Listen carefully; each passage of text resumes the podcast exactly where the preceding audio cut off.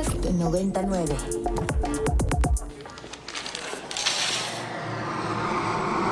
Un avión de papel ha llegado hasta aquí. Ideas, palabras, piezas, performance.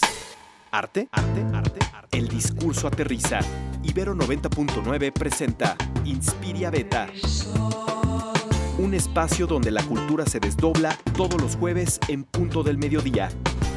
Por Ibero 90.9. Colgamos cuadros en las paredes porque una pared con un cuadro deja de ser un muro. Y una vez colgado, dejamos de mirar el cuadro porque solo está ahí para protegernos.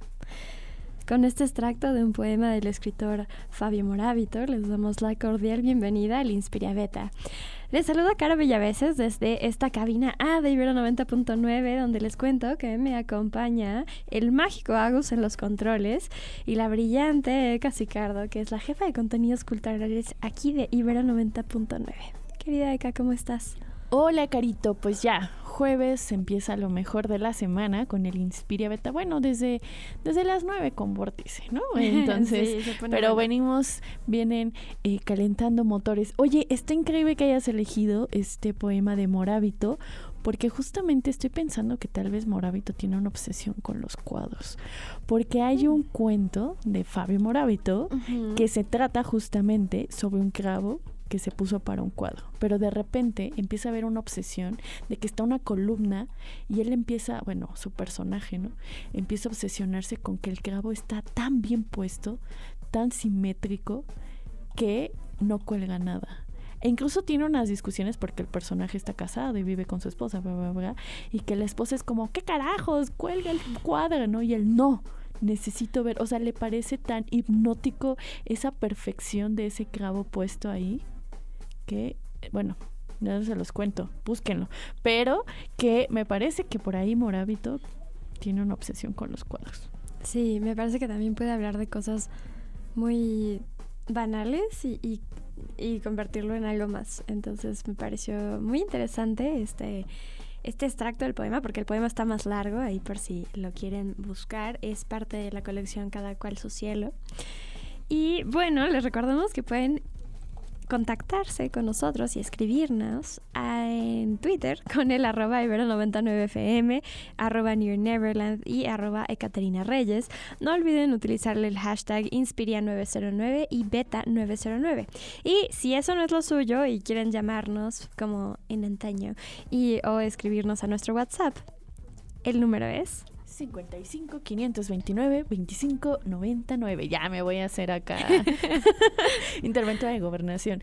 Pues nada más para recordarles que donde viene el cuento es La sombra del mamut editado por Sexto Piso de Fabio Moravito, ¿no? Entonces, para que puedan leer tanto la poesía como el cuento de este autor, que es chulísimo. Y justamente el año pasado tuvimos un encuentro con lectores, que ustedes los radioescuchas pudieron tener el libro y tener una charla con Fabio Moravito y se puso bien chula y bien ñoña en el buen sentido, pues, o sea, de que recuerdo esta escena en la que un radio escucha le decía a Moravito como, ah, claro, y en tu poema, y así, o sea, sin revisarlo de memoria, que dices A, B, C, D, y Moravito así de, hubieras visto la cara como de, wow, se sabe mi poema, y dijo, mm, Realizado lo voy a parafrasear, pero justo dijo algo así como, uno nunca esperaría que sus palabras pudiesen quedar recordadas, pero se siente bonito, algo así, y fue muy mágico ese momento.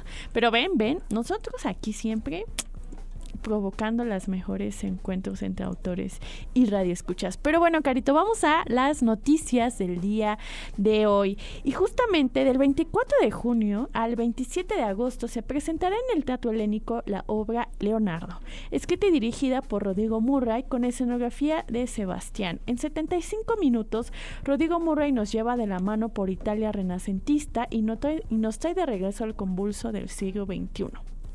Mientras interactúa con Leonardo, la monumental pieza diseñada por el arquitecto Enrique Carvajal, mejor conocido como Sebastián. Y bueno, como nosotras siempre estamos ahí consintiéndolos, ustedes pueden ganar un pase doble para ir a esta función de estreno que se va a llevar justamente el 24 de junio. Y aquí nuestra queridísima Isa no me puso la fecha, entonces ahorita les digo cuál, pero eh, justamente pueden ir a la función de estreno que se llevará a cabo este sábado 24 de junio. Y sigo buscando la hora. Em, a las 13 horas en el Centro Cultural Helénico. Entonces, para ganarse sus pases está bien fácil.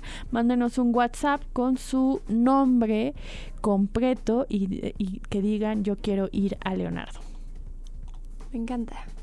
Me encanta que ahora hacemos no, hacemos dinámicas tan difíciles. No, es que tú también, Carita, te ibas a poner. Necesito un poema sobre Leonardo da Vinci. No, pues que pusieran un meme. Eso iba a estar más chistoso. Pero está bien. Mándenos, mándenos que quieren ir a, a Leonardo. Y si quieren, si se ven generosos, mándenos un meme. Estaría muy divertido. Va.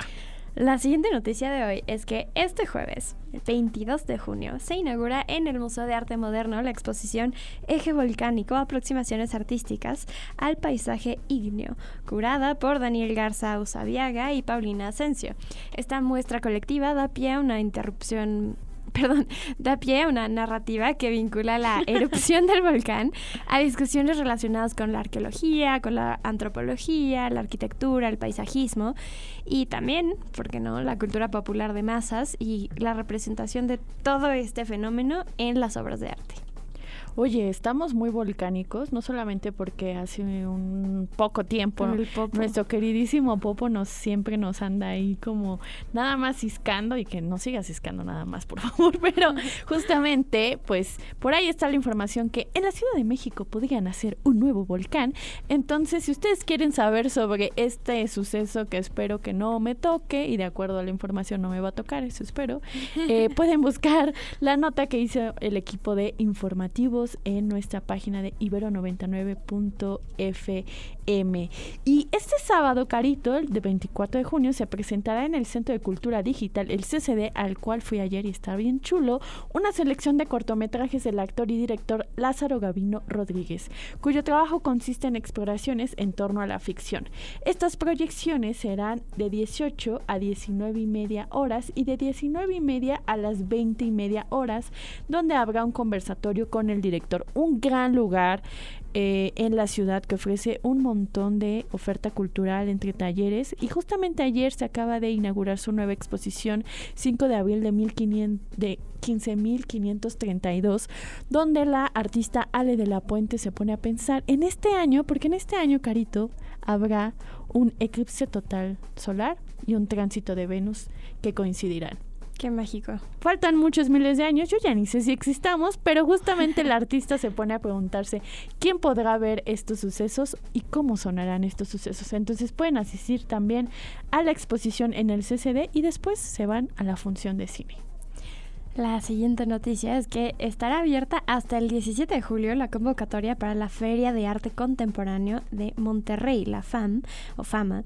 Es em, por convocatoria abierta, o sea, no le cobra a los artistas por el espacio de exposición estándar, que las medidas son de 4.88 por 2.44 metros. O sea, bueno, tampoco es mucho espacio, pero wow, es, increíble esta oportunidad para quienes quieran asistir, quienes eh, les gustaría participar, pues no les van a cobrar por este espacio estándar. Y la selección se va a hacer por medio del comité de expertos. Entonces, después van a publicar los resultados durante la segunda semana de agosto. Y bueno, si les interesa participar en esta Feria de Arte Contemporáneo de Monterrey, e ingresen a su página, es literalmente fama.com con guiones entre cada letra, F-A-M-A. Y pues es una gran oportunidad para todos esos artistas allá afuera. Pues sí, denle, denle. Siempre hay que buscar nuevos espacios.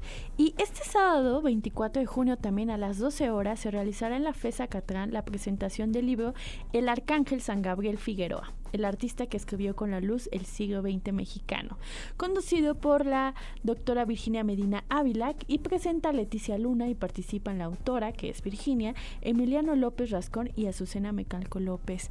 Nada más chulo que las fotografías de Gabriel Figueroa para conocer ese siglo que tal vez muchos de nosotros no conocimos a profundidad que fue el siglo XX y por qué no pensar que tal vez México estaba en blanco y negro. Y querida Caro, vamos a una rolita. Claro que sí, vamos a una rolita y regresamos al Inspiria Beta. No se vayan.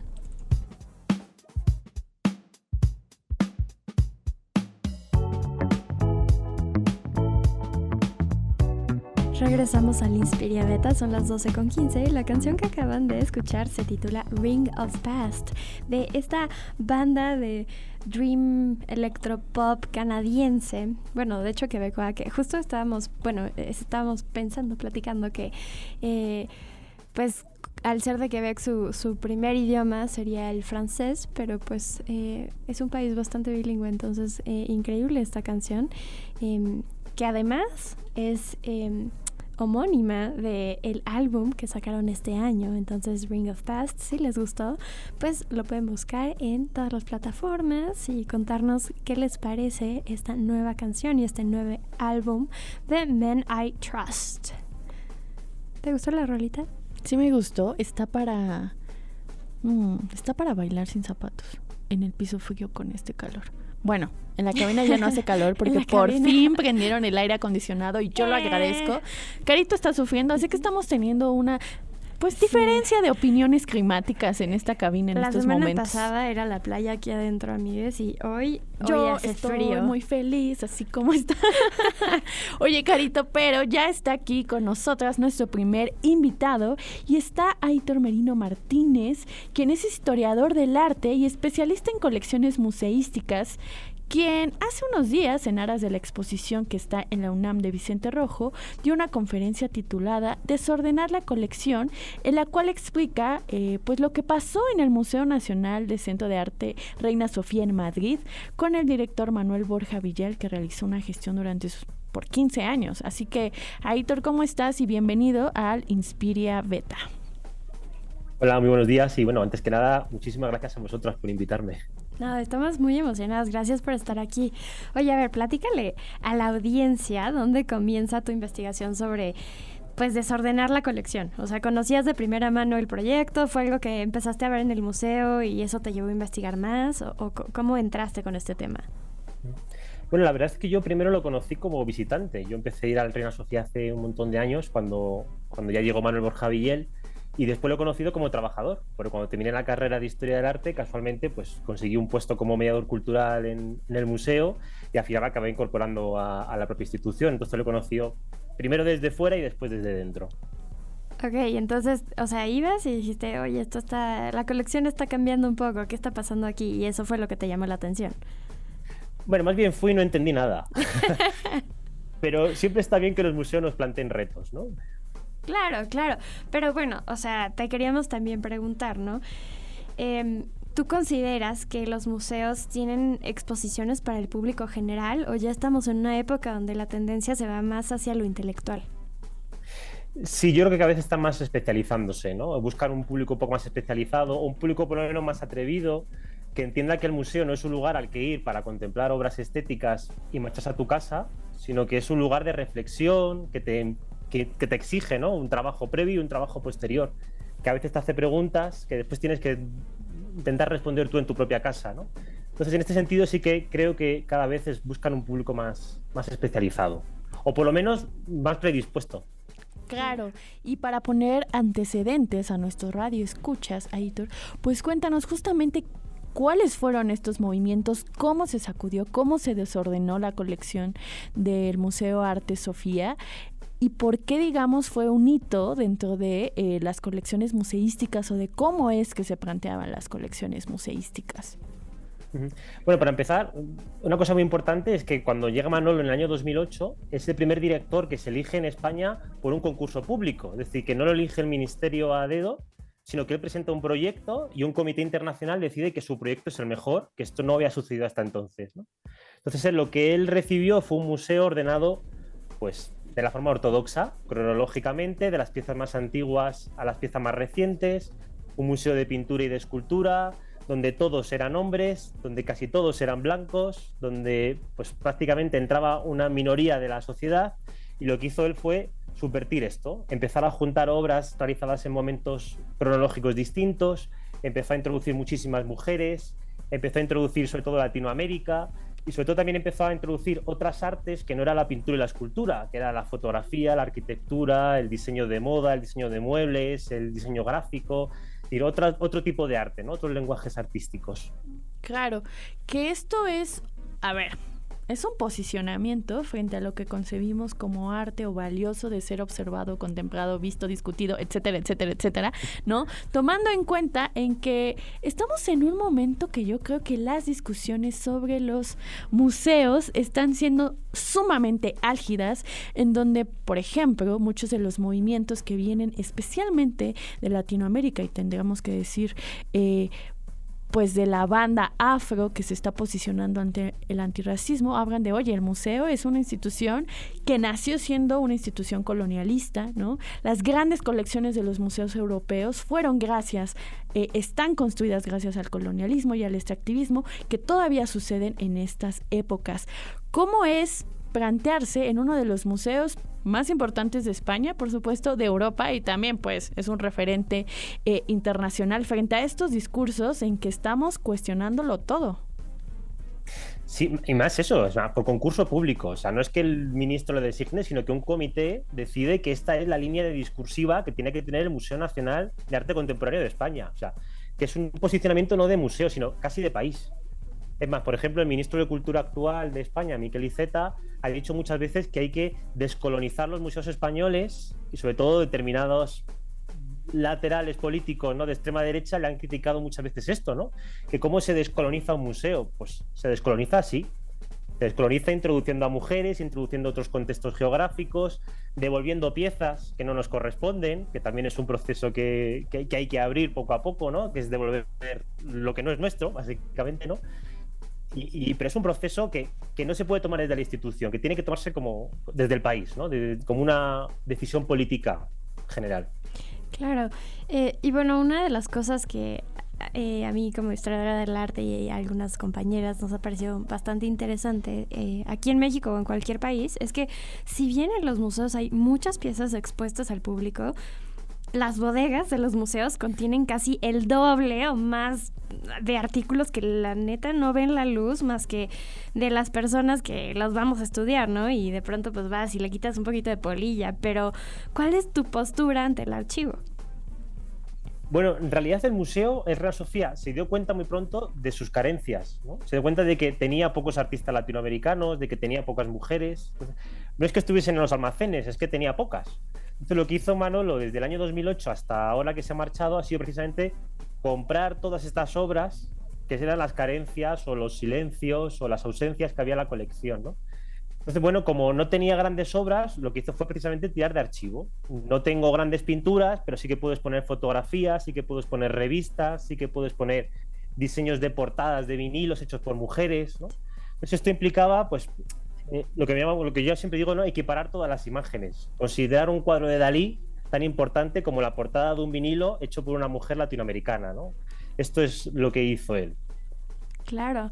Oye, y bueno, hablando un poquito de arte contemporáneo, ¿tú qué le dirías al público para, para que entienda o disfrute el arte contemporáneo? Uy, qué pregunta más difícil. Yo siempre les digo que, yo no estoy aquí para convencerles, ¿no? Eh, creo que tiene que haber una predisposición por parte del público. A veces parece que los historiadores del arte vamos como persiguiendo al público, como que queremos convencerle, ¿no? Como si fuésemos una secta, ¿no? yo tengo la verdad y, quiero que tú la veas, ¿no?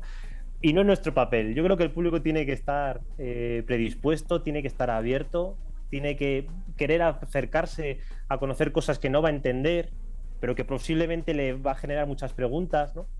La primera, lo primero que hace falta es un público predispuesto, un público abierto, un público atrevido y un público que, entienda que el museo no es eso, no es una caja, un cubo blanco ¿no? en el que colgar cuadros, como decíais al principio, sino que es un lugar de debate, de reflexión, de, diálogo, en el que hacerse preguntas y a veces irse a su casa sin la respuesta. Claro, y que a veces no depende realmente de los, las, les visitantes, sino de las circunstancias que justamente tienen los museos, ¿no? Que es cuál es su discurso curatorial, cómo están planteadas las colecciones, eh, si inconscientemente o conscientemente en nuestros textos de sala decimos que un objeto es más importante que otro, que una cultura es más importante que otra, ¿no? Que todavía pueden ser vicios que tenemos como historiadores, historiadoras del arte, como curadoras, curadores, etcétera, etcétera, ¿no? Entonces, está bueno que se pongan estas discusiones sobre la mesa y que también cuando asistamos a un museo critiquemos los textos, critiquemos cómo están planteadas las colecciones y pidamos a las instituciones que, y por ahí me gustaba mucho esta parte, que cualquier objeto es igual de importante que otro, ¿no? Entonces, y que es algo que me gustaba mucho y, por eso dije, ah, yo quiero que venga Hitor, ¿no?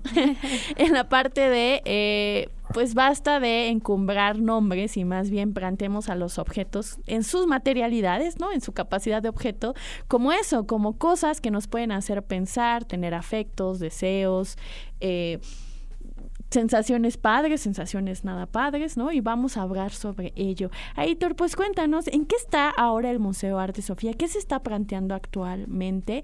Y ¿Qué has visto en México? Porque sé que ya llevas unos días acá, que te haya llamado la atención y que te haga discutir con tu museo. Una cosa que quería señalar, que la, has mencionado tú y, siempre me gusta recordarlo, ¿eh? es que no me gusta hablar de público. Cuando hablamos del público del museo, yo lo odio, ¿no? Creo que hay que hablar de públicos. Claro. En plural. Porque claro, muchas veces tenemos a decir, el público del museo es como el público no es un ente unitario. Hay una persona que viene todos los días, hay un turista que viene a ver cuatro obras y se tiene que ir a otro museo, hay niños, hay personas con diversidad funcional, o sea, hay muchos públicos y cada público requiere un museo distinto, que es uno, pero hay que darles experiencias distintas a cada uno de ellos, ¿no? Y eso es algo que me ha gustado aquí, precisamente, respondiendo a tu pregunta, ¿no? En México, porque estoy recorriéndome casi todos los museos de Ciudad de México. Eh, me he como Son hartos, a ver si acabas. Sí, he visto que son como ciento y pico, pero... 300. Eh, son más de 300, según yo. Un montón. pero bueno, me lo he puesto como reto. Eh, cada día voy a dos o tres, ¿no?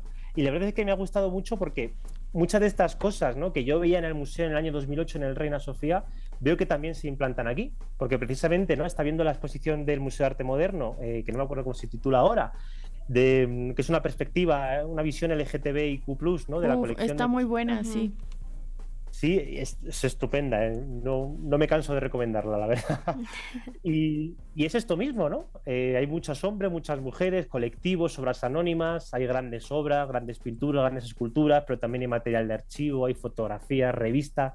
O sea, veo que estamos como en una misma onda, ¿no? Podríamos decir. Eh, y eso me está gustando, ¿no? Yo venía con un prejuicio, lo reconozco aquí, ¿eh? Con un prejuicio muy claro de los museos mexicanos y, y me he quedado sorprendidísimo sobre todo de lo modernos que son, de la visión tan, tan plural que tienen ¿no? y, de lo eh, multiculturales que son. Me está gustando mucho, la verdad, la experiencia. Claro, la exposición que mencionas se llama Imaginaciones Radicales, una lectura disidente de la colección MAM, que es del Museo de Arte Moderno. Yo también la recomiendo muchísimo, eh, especialmente para pensar en que la diversidad no solamente se puede mostrar de una manera, ¿no? Y que la diversidad también tiene derecho a ser diversa, es decir, como que terminamos encasillando eh, los temas de la diversidad, de las disidencias sexuales en ciertos cajoncitos y esta exposición creo que no solamente muestra un montón de técnicas, ¿no? Que es fotografía, dibujo, pintura, etcétera, eh, videoarte, performance, sino también una diversidad de preocupaciones y posicionamientos de la bandita de las disidencias sexuales aquí en México y en Latinoamérica. Entonces, bueno, ahí pues muchísimas gracias por habernos visitado en la cabina de Ibero 99 y por hablarnos un poco del Museo de Arte Sofía, que pues qué bueno que te llevas estas, estos diálogos y que ojalá eso haga que, que allá se, se te ocurran proyectos con artistas y artistas de este lado. Ojalá, ojalá. Muchísimas gracias de verdad por invitarme y, ha sido un placer para mí. Un gusto. Oye, Héctor, ¿dónde te seguimos la pista? Bueno, voy a dar una conferencia aquí, eh, lo adelanto ahora, en el Museo de la Memoria y la Tolerancia, el día 19 de julio, por si alguien quiere ir, que va a estar dedicada a la representación del holocausto gitano sobre todo la obra de una pintora que se llama Chaya Stoica, que fue una pintora romaní que estuvo en los campos de concentración y sobrevivió y con 90 años empezó a pintar todo lo que recordaba de su experiencia en los campos de concentración. Entonces, bueno, va a ser una, una charla, aunque no porque la de yo, va a ser muy bonita y muy emotiva. Entonces, bueno, si alguien quiere ir, pues estaría invitadísimo. Súper, pues muchísimas gracias. Te mandamos un abrazo sonoro. Hasta luego, muchísimas gracias. Queridos, nos vamos a el corte de medio programa, pero no se baña, que regresamos con buena música y grandes invitados una pausa para bailar bajo la lluvia y regresamos a Inspiria Beta por Ibero 90.9. Pero bueno, seguimos aquí en el Inspiria Beta. Sigo acompañada de Caro Villaveses, yo soy Caterina Sicardo Reyes y justamente ella está aquí con nosotras, Adriana Melchor, que nos viene a hablar de una exposición que se llama Almas y Marronas, Voces y Miradas de Coajinicuilapa, de la pintora Aida Rodríguez López, el artista David Montaño Roque y el fotógrafo Alan Fis que se encuentra actualmente en Proyectos Monclova. Así que, Adriana, pues bienvenida al Inspiria Beta. Hola, ¿qué tal? ¿Cómo están? Muchas gracias por el espacio. No, pues emocionadas de que estés aquí, además en persona, que eso es más divertido. Y bueno, explícanos un poquito eh, el origen de este título y la relación que mantiene con los ejes temáticos de, la exposición. Sí, claro. Pues em, el título lo retomamos un poco de uno de los versos de una poeta cuajileña. Eh, uno de los versos habla sobre mi alma cimarrona, el poema se llama Me falta color. Y decidimos utilizar esto y eh, hablar de voces y miradas porque Aide, eh, la pintora, habla mucho de que en sus pinturas lo que ella representa es una historia de voces. Entonces, y bueno, miradas por las fotografías y un poco también por las máscaras que están en esta exposición. Entonces, de lo que va esta exposición es de, por un lado, presentar las, eh, las pinturas, todo un cuerpo de obra de Aide Rodríguez López. Y por otro lado también acompañar estas pinturas de máscaras representativas y que se usan en la danza de los diablos, que es una danza afro-mexicana, afrodescendiente, que eh, se representa mucho durante eh, la época de muertos o el día de muertos o la semana y es muy particular en la costa de Guerrero, en la costa chica de Guerrero, en Oaxaca y en particular en Coajinicuilapa. Y las fotografías que son retratos de personajes o de la misma comunidad de Coajinicuilapa fueron hechas fueron tomadas por Alan Fis, un poco para redondear la exposición y también para mostrar un contexto de qué son estas eh, figuras, estas historias que representa Aide, porque hay muchos referentes a la vida cotidiana, y era también para armar una especie de contexto para poder mostrar en el circuito del arte contemporáneo a Aide y a, las, a la cultura afrodescendiente y las, las máscaras también de David Montaño. Claro, el contraste de, los discursos, ¿no? O sea, no solo es cómo se representa, sino de pronto también a través de la fotografía cómo se ve eh, y cómo los entendemos. Y bueno, queríamos preguntar, eh, pues, para el público, si puedes especificar un poco qué significa cimarrona. Ah, claro, eh, es un término que se utiliza, o al menos empieza a utilizarse durante el virreinato, durante el siglo XVI, y es para referirse a, bueno, cimarrón se refiere mucho a animales que, domésticos que se escapan y se van a, un ambiente salvaje. Entonces este término es utilizado para señalar o etiquetar a esclavos o personas esclavizadas provenientes de África y que se escapan de alguna hacienda o de algún este de alguna manera verdugo y se van a las montañas o a algún otro lugar para poder salvarse y huir de esa represión. En particular está la historia de Yanga, que es, es, uno de los personajes que representa a Aide en uno de sus cuadros. Y Yanga es una persona negra que viene de África, que fue secuestrada de África, llegó a Veracruz, eh, logra escaparse del yugo y también junto con otros eh, negros y marrones forman toda una comunidad y hoy en día existe el pueblo de Yanga. Entonces fue como una comunidad, bueno, es una, una comunidad negra que sobrevivió a este yugo y pudo establecerse de manera independiente durante incluso antes en el durante el virreinato y los subsecuentes años. Claro, y bueno, Coajinucuilapa también tiene esta población afro-mexicana, afrodescendiente, ¿no? Entonces por eso lo retomaron.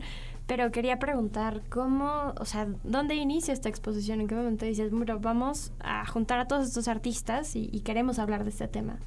Pues por una parte es el interés como personal y particular de nuestro director, que él que tiene muy buen ojo y siempre anda en exposiciones y viendo, buscando más artistas, encontró una de estas obras de Aide y la estuvo rastreando, rastreando hasta que llegó con ella y pues a él le encantó su pintura y pues decidió hacer una, una exposición de Aide, quien es una persona que ya tiene sesenta y tantos años. Ella empezó a los 38 años a pintar y hoy está en colecciones en Chicago, por ejemplo, en Estados Unidos, ha tenido exposiciones en Estados Unidos, ha tenido algunas exposiciones aquí en México, sin embargo ha estado como en este contexto de arte popular, culturas populares, eh, incluso hay una pintura que está en antropología en el segundo piso en el área de etnografía. ¿Por qué está ahí? no sé cómo será la historia, habría que preguntarle. De categorizar los objetos que estamos en los museos. Creo que es muy interesante esto que nos está contando Adriana Melchor, que y por ahí, ¿no? Eh, una crítica que me parece muy interesante, Ariadna Solís, historiadora del arte, eh, de, la, eh, de la UNAM, por cierto, eh, justo hablaba de eso, ¿no? O sea, lo que se considera arte y artesanía, etnografía y prácticas artísticas no solamente tiene que ver con el objeto, sino con el color de piel de quien produce esos objetos, ¿no? Entonces es muy interesante ver cómo ciertas categorías de objetos entran en la parte de artesanías, entran en la parte de etnografía, entran en la parte de culturas populares, mientras que otros objetos pueden entrar sin ninguna duda al cubo blanco del museo, ¿no? Entonces creo que es importante que eh, cuando vayamos a ver alguna exposición, no solamente, que es muy difícil, ¿no? Porque también creo que es una trampa a veces eh, pues que no sabemos realmente cómo es y quién es quién está presentando la pieza, ¿no? Pero creo que es importante que lo hagamos y nada más para que no quede en el tintero, eh, la poeta a la que nos refería hace un momento Adriana, por el cual toman el nombre es Aleida, Aleida Violeta Vázquez Cisneros, que es increíble, yo la he visto en vivo y tiene una potencia y, y bueno, justamente este poema es que me falta color, ¿no? Entonces, para que también la busquen, ¿no? Y también vean su poesía. Bueno, después de, esta plática, ¿hasta dónde ha llegado su obra, no? Y, de estos lugares que podrían o no ser polémicos, em, pues es, bastante interesante, ¿no? Que a través de, que eh, es el, curador de la galería. El, eh, director. El director dijo, me interesa este artista y le empezó a rastrear y de ahí dieron con los demás artistas, supongo. Sí, más o menos, sí. Más o menos. Sí, Alan Fis es de Ciudad de México, entonces solo Aide y David son eh, este, de Coajinicuilapa. Súper. Oye, y bueno, como historiadora del arte te tenemos que preguntar, ¿tú cómo crees que esta cultura de invisibilización ante la, la cultura y la comunidad afrodescendiente en México ha permeado en, en el arte mexicano? Bueno, mm, pienso mucho en la formación de Aide que ella se forma en un centro cultural, el Centro Cultural Cimarrón en, en Oaxaca, y que fue a través de tomar talleres, este, también una, una, cosa como muy autodidacta, de ella, ella estar mezclando los colores. Y creo que también viene un poco de eso, ¿no? Que quizás personas que vivimos en Ciudad de México o en como en estados como muy centrales tenemos acceso a pues este lenguaje del arte contemporáneo como artistas tiene como ciertas formaciones o irse a residencias. Y en cambio esta gente que viene de una formación autodidacta o de haberse formado en un centro cultural pues ya de entrada no puede acceder a este circuito de cubo blanco digamos no entonces creo que también eh, como espacios como instituciones falta como abrir ¿no? ¿no? A, estas otras personas que tienen una producción significativa artística, que no necesariamente vienen de escuelas muy, muy famosas, pero también creo que del lado de la historiografía del arte, pues también falta como cuestionar las metodologías, ¿no? O sea, por ejemplo, hay gente que va a la galería y bueno, tienen otro tipo de formación artística y habla de que las pinturas son naif. A mí me gustaría más bien dejar de un lado esa categoría y más bien empezar a analizar la obra por la composición, los colores, sobre todo la representación, porque lo que me gusta de Aide y lo que verdaderamente admiro como potencia política que tiene en sus obras es que ella ha ido a Veracruz, a la Costa Chica, a Oaxaca, a hablar, a entrevistar a las personas mayores y a decirles cuéntame tu historia, qué te han contado a ti, o sea, qué, qué, pasa con nuestras historias. Y ella a través de la pintura va registrando estas historias. Entonces creo que también en términos de investigación política, de idea y, de además tener esta solución, no de escribirla, sino de, de, mostrarla en pintura, me parece también como muy interesante, ¿no? Y creo que también nos invita a estar pensando en otro tipo de metodologías o de cómo hablar de estas piezas que no vienen de los cánones que conocemos, ¿no? Entonces, creo que es una gran oportunidad. Claro, oye, platícanos y a todo el auditorio, ¿Cuándo podemos asistir a la galería? ¿En qué horarios está abierta? Claro, de lunes a viernes en un horario de 11 de la mañana a 6, los sábados de 11 a 4 de la tarde y esta exposición va a estar hasta el sábado 12 de agosto. Eh, ¿Y la ubicación? La ubicación estamos en Polanco, en la Martina 415, entre la calle de Polanco y Mazarik. Y pueden encontrar nuestras redes sociodigitales en Instagram, arroba guion bajo Monclova o Facebook eh, como Proyectos Monclova. Me encanta. Pues, Sociodigitales, me encantó el término. es, un gran término. Eh, muchas gracias por venir aquí y platicar con nosotros, Adrián. Al contrario, gracias por el espacio. Bueno, nos vamos con una rolita y regresamos. Esto es Good Lies de Overmono.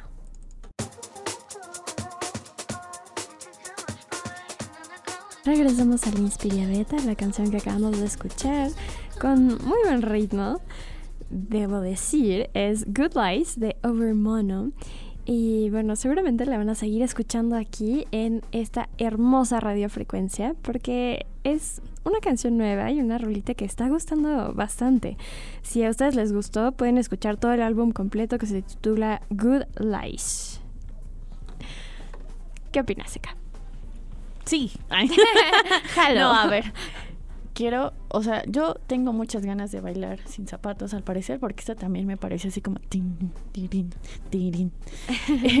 y está buena para este verano, ya es verano, ya es verano. Sí, ya es verano. Tan caluroso. Bueno, el clima ya nos dijo, no importa cuando diga que es verano, ya es verano. Bueno, también tenemos mucho la culpa a nosotros, quien nos manda a deforestar y a cambiar este mundo. Pero bueno, hablemos de temas que vienen y que son interesantes en la agenda cultural y cuéntanos quién nos acompaña, Carito. Pues ya está con nosotros Mauricio eh, Marcín, quien es curador del Museo de Arte Carrillo Gil. Y bueno, viene para platicarnos porque va a inaugurar dos proyectos eh, este 23 de junio. Pero pues, bienvenido Mauricio, ¿cómo estás? Bien, tarde. Creo que necesito subirle el volumen a tu a tu audio. Hola. ¿Le subo yo o le suben ustedes? ya ah, estás. Ya, Bienvenido. Hola. Hola, bienvenido. Cuéntanos sobre estos proyectos que están por inaugurar. Inauguran mañana a las 7 de la noche. A la gente eh, a que vengan en el con dos eh, proyectos muy distintos. Uno de El primero de ellos es una eh, exposición en un espacio pequeño, pero dentro de la programación que se llama El Espacio. MACG presenta y desde hace 3, 4 años más o menos eh, este espacio de obra eh, creada específicamente para el sitio, proyectos para que se desarrollan eh, obras por gente que es menor de la regla nos autodecidimos para que de alguna forma estar más cerca de los digamos, lenguajes más contemporáneos de escena, ¿no? Como realmente los museos son un poco cámara lenta, digamos, eh, bajo la idea de que estiman los discursos. difícil, ¿no? Que, que las artistas de menos de 30 años puedan llegar a tener un espacio. Digamos, solamente Bueno, por ahí estamos teniendo dificultades con el audio, pero creo que eh, es importante hablar que el Museo Carrillo Gil ha tenido una larga ya tradición de tener estas exposiciones justamente alrededor de artistas contemporáneos, ¿no? Eh, y de permitir a artistas menores de, y mm, espero no equivocarme, 30, 35 años, ¿no?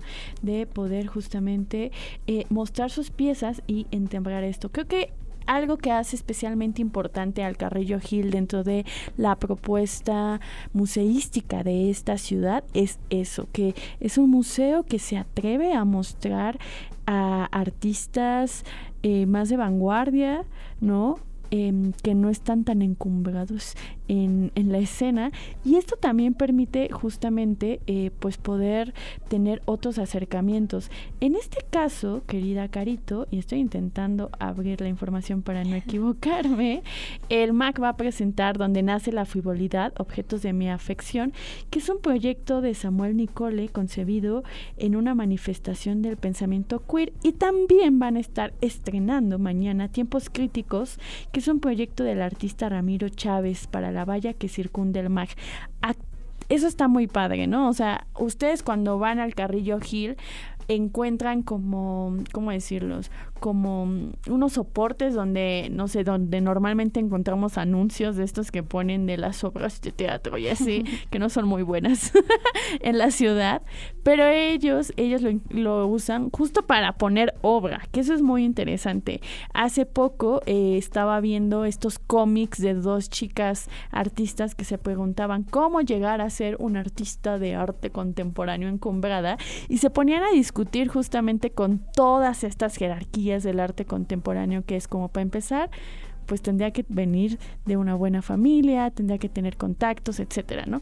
Pero ahora justamente van a presentar esta de tiempos críticos. Em, pues eso, Carito, tú has ido al, al, Carrillo Gil. También es importante decir que tienen una colección importante de piezas, por ejemplo, de Orozco. Sí, sí, fui alguna vez, yo creo que fue antes de la pandemia. Fuimos con una clase justo de arte contemporáneo o de crítica de pronto. Y, me pareció un espacio bastante interesante, ¿no? Como por la forma en que está construido y cómo va recorriendo el espacio. Creo que es algo interesante. Sí, y bueno, justo esta de tiempos críticos de Ramiro Chávez, eh, pues será básicamente una propuesta de su trabajo de estudio plástico y fotográfico que tienen que ver mucho con la fotografía de arte y arquitectura, ¿no? Entonces por ahí podremos encontrar eh, paisajes en la que la variedad de los personajes se ambulan como un cocodrilo avisor, limones antropomorfos, perros, seres humanos, peces y otras entidades que contrastan pues con el fondo blanco de la imagen, sugiriendo entre comillas un cubo blanco, pero también pues presentándonos la convención museográfica creada por la modernidad. Y esto está súper bueno. Creo que hoy, sin querer, todas las conversaciones nos llevan a eso, ¿no? A veces cuando estamos en un museo, eh, tal vez no lo percibimos y no importa porque ese es el punto, esa es la trampa del museo, ¿no? que parece que esos objetos están ahí naturalmente, ¿no? Pero hay que pensar de dónde surgieron estos objetos, cómo fueron puestos ahí, ¿no? A veces la forma en la que están presentados es importantísima para entender la pieza, ¿no? Por ejemplo, pues si vamos al Museo Nacional de Arte y vemos piezas novohispanas, pues sabemos que su contexto original de esas piezas novohispanas fueron los templos, ¿no? Entonces están totalmente sacados de ahí. Y cuando vamos a ver piezas de arte contemporáneo tienen otras estrategias con las cuales nos vamos acercando. Entonces, también eso está padre que los propios artistas se burlen, por así decirlo, un poco de las instituciones que les ayudan a encumbrarse, ¿no? Y digan, estos son artefactos artificiales de personitas que lo piensan, lo hacen, ¿no? Y nos lo presentan y por qué no, yo le voy a ganar, ¿no? Entonces, tiempos críticos justamente de este artista pues presenta así como de yo pondré mi propia museografía, ¿no? Para entonces el país en que justamente eh, eso. Y eso fue nuestro queridísimo Agus que se le fue algo del tengo otros datos, creo que ya nos quiere correr Agus, pero ya ya casi nos vamos. tiempo Agus, todavía, todavía. Todavía falta para tengo otros datos. Bueno, Carito, pues ya se va acabando, pero cuéntanos qué vas a hacer el fin de semana de cultura. ¿Qué vas a hacer? El ¿Cuál es tu semana agenda cultural del fin de cultural. semana? Mi agenda cultural empieza hoy mismo porque voy a ir a un concierto que he esperado demasiado tiempo en la vida de Old Time Low y Mayday Parade. Y bueno, para todos los punks eh, que están por ahí, o bueno, ni tanto los pop punkeros, porque tampoco está tan pesado, eh, seguramente nos vamos a encontrar hoy en el Pepsi Center. Yo hoy voy a ir a Medeland, que es esta obra que se está presentando en el Teatro Sor Juana Inés de la Cruz, hecho por Teatro UNAM y que ustedes podrán escuchar en el Inspiria en escena, que es el lunes. Y para que vean que yo sí hago mi tarea, yo sí intento, en la medida de lo posible, ir a todas las obras que me toca entrevistar, que me encanta, pero también me lleva mi tiempo y mi tarea. Entonces, bueno, me estoy preparando para el programa de lunes. Carito, se nos está acabando el tiempo. Pero antes de irnos, creo que es importante recordarles a las personas que critiquen a los museos, que los molesten, los molesten hasta que sean espacios vivos y espacios que permitan la contradicción y, y espacios que permitan de verdad, de verdad, de verdad la diversidad de públicos en sus, en sus lugares. Y que les pertenezcan, porque el museo está ahí para el público, los públicos en general, pero también para que se apropien de estos lugares y hagan cosas que quieren hacer en estos espacios. Vamos a apropiarnos de los museos. y ahorita nos, pum, nos corren. Ya sé. Bueno, pues muchísimas gracias a todo el equipo de 99 por hacer este programa posible y a ustedes por escuchar. Nosotras fuimos Cara Villaveses y a Casicardo y donde sea que estén, les mandamos un abrazo sonoro. Bye. La diversidad de las artes, buena música y entrevistas con personas que disfrutan lo que hacen. Inspiria Beta. Para más contenidos como este, descarga nuestra aplicación disponible para Android y iOS o visita ibero909.fm.